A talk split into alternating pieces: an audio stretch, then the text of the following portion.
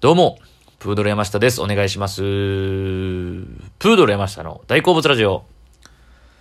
さあ、ということで、もう、12月ですよね。本当に早いもんで、2020年、えー、なん、やったんやろなっていう感じなんですけどもね。まあみんなそうか。えー、まあ何、なん、まあ、あっという間ですよね。空白というか。ね、もう一瞬でしたけれども、まあでもあっという間に年末、そして2021年年始なるわけですけど、えー、年末年始どう過ごされてますかという話ですね。本当にもう日常的な話なんですけど、えー、もう、カウントダウンとか、どうしてるかなっていう、まあ、個人的に僕、今までどういう過ごし方してきたかなっていう話をしようかなと思います。年末っすよね。年末はね、あの、僕ね、高校生から大学生ぐらいにかけて毎年ね、僕実家ね、実家の隣が、えー、和菓子屋さんなんですよ。あの、で、で、そこで、年、正月にかけてね、あの、お餅大量に売らなくちゃいけないというか、えー、配達とか、えー、たくさん売れるんで、お餅を、お餅を作るバイト、毎年行ってましたね。28、29、30、31とかで、隣がね、その、その、そのね、あの、おっちゃんがね、えー、萩野さんって言うんですけど、萩野さんのおっちゃんがね、いつも毎年、どうや今年はみたいなんで、あ、行きます行きます言うて、そうっすね、あのー餅を作ってました。その時時期だけ地元の、えー、ほんまその年末だけ地元の、えー、僕だ同級生も行ってましたね、友達とか。で、僕ずっとしばらく行ってたんで、僕が大学生とかなったら、またその地元の近所の高校生とかバーって集まって、年末年始バイトしましたね。いろいろ、その中でだから、えー、もち米をね、そのか、なんかね、蒸し、あるんですよ。蒸す機械みたいなのにもち米入れて、やったりとか。やってたな、ざるにバーって入れてね、寒いんですよ、それが。で、その役割の人と、あの、釜を任される人と、そう。で、僕、だからその辺やってましたね。さあの、最後ら辺は。お、大きくなってからは。そう。で、むで、あと、こ、小餅ってちっちゃい餅をこう、並べたりとか、箱に詰めたりとか、そう、あと出前とか、あの、配達とか言ってましたね、チャリンコで。そう。で、雪とか降ってね。そう。で、それを年末、だから学生の時ですね、そういう過ごし方をして、んで、えー、基本的にはもう昔からちっちゃい時は家で家族と過ごしてたんですけども、皆さんカウントダウンは何見ます？テレビ。毎年、いろいろあると思うんですけどね。だから、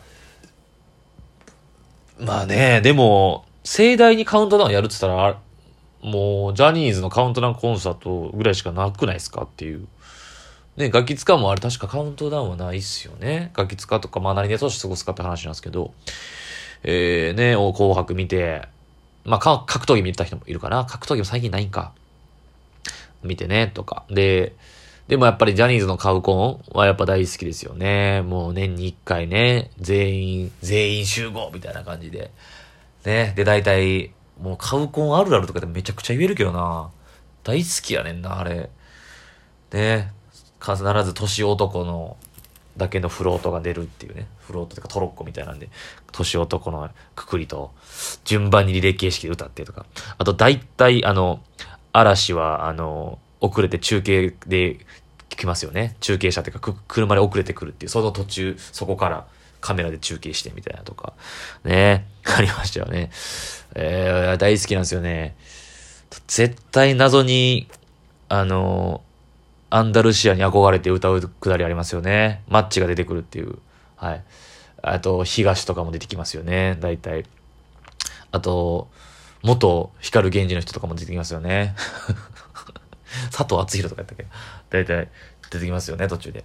男組の人も出てきたんちゃうかな。OB 出てきてみたいな。OB って言ったら失礼な。あのね、あの、昔の先輩ジャニーズが出てきて、とか、ねでも、ここ何年かね、やっぱ感動したって言ったらあれですよね。だからほんまに、ほんまに最後ら辺の、だから、タッキーと、えー、スバルくんのね、やつとか、東の滝沢、西の渋谷ですよね。あれ、あの時そう、明日に向かって歌ったんですよ、確か。あれめっちゃ覚えてますね。もうあれがだから、何年前やもう、4、5年前とかですかね。毎年楽しませてくれますよね、カウントダウンコンサート。はい、カウコンね。あって、で、年明けて。で、大体もう三が日とかは親戚とかが集まるんですよ。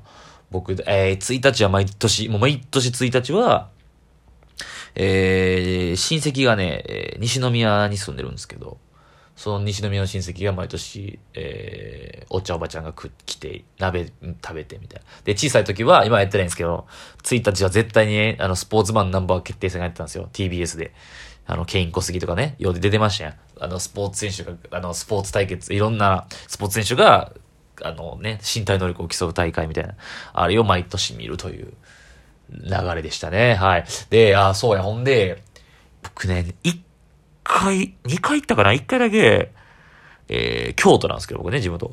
清水寺のね、年末年始のバイトがあったんですよ。これ多分正規で募集してないんですけど、多分その、お、公には。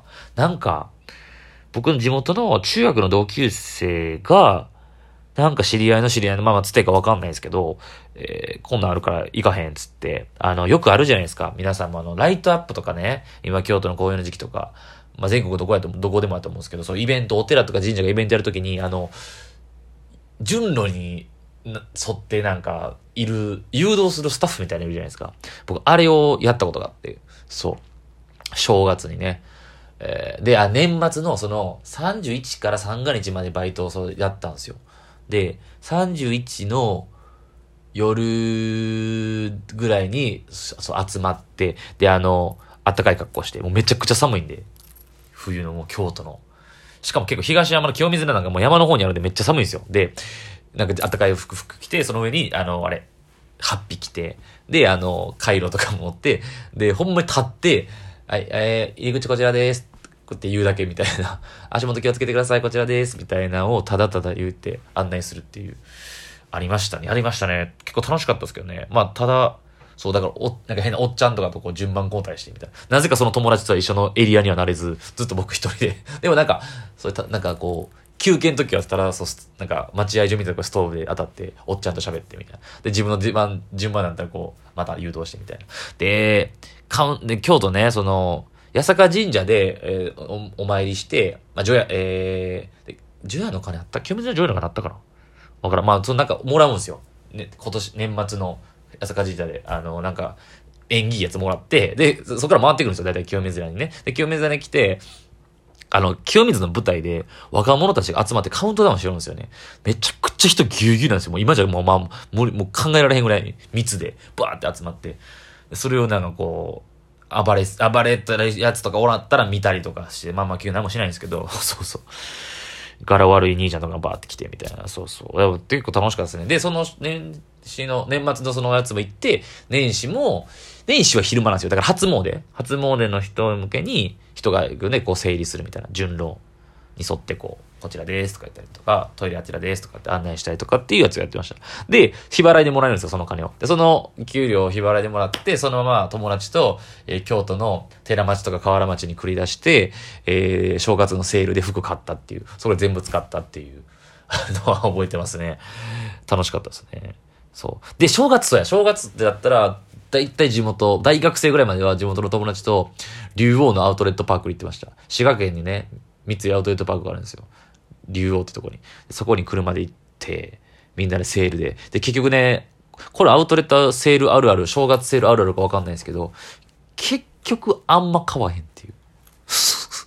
結局、ちょっとしか買わんくて、なんかその、まあ、ちょっと買いたいなって気持ちを抑えきれずに、その車でそのまま、あの、市場に行くっていう、河原町に行くっていうね。京都の人のあるあるじゃないでしょうか。そんなことないかな。そうそう。で、まあ、ここ最近はそんな感じではなく、えー、まあ、ありがたいことに、まあね、なんやかんや、お笑いの仕事が、まあだからここ2、3年はカウントダウンイベントとかがあるので、もちろんジャニーズカウントダウンコンサートを生で見ることとかはなく、みたいな感じですかね。えー、去年は、何やったっけな。えー、ナンバー、あれか、府立体育館フリッツ体育館、じゃあ、フリッツ体育館エディオンアリーナはその前かな。運動会みたいなったんですけど、えー、漫才劇場メンバー全員で。楽しかったですけどね。運動会楽しかったな。今年もなんか、まあ発表されてないですけど、なんかされる、するんですかね。うん。吉本漫才劇場で。ねなんか、まあ本来はね、仕事年末年始ぎゅうぎゅうになればいいんですけど。まあだからなんやかんや、はい。帰ってますね、実家に。はい。近いんでね。うん。で、去年、去年か。去年は、そうカウントダウン終わって、そのまま初詣行きましたね。これもなんか芸人結構みんなそうなっちゃうかな。去年、きゃ、去年堂島や。堂島リバーフォーラムかなんかであったやつや。カウントダウン、紅白みたいな感じだったっけな。そう。で、終わって、同期の仲いいやつと、えー、あれ行きました。あの、生玉神社行きましたね。生玉神社の初詣行きましたね。結局2年連続ぐらい生玉行ってんな。生玉神社ってあるんですよ。あの、ナンバー、日本橋の近くにあって。えー、大阪のね。そこで、はい、やっておみくじ引いてみたいな感じっすかね。だからまあね、いつか、でもどうですか？日本のお正月が好きなんですけどね。やっぱ海外で過ごしたくなんのかな？あったかいからかシンプルに。ね、芸能人で、芸能人イコールハワイですからね、正月は。いいっすよね。海外でと、だから結構ああいう有名人とかバラエティとか出てるタレントさんとか芸能人とかも、その年31と1日は実際仕事ないっていうか収録とかやから全部、年末年始とかでやってるやつは。その日はハワイで過ごすとかね。まあ今でもあんな昔読みたけどワイドショーとかであのハワイとかで空港降りてる人にインタビューとか懐かしいですけどね。あんな感じの生活が過ごせるようなスターになりたいなとえ思っておりますということで、今回は年末年始どう過ごすかの話でした。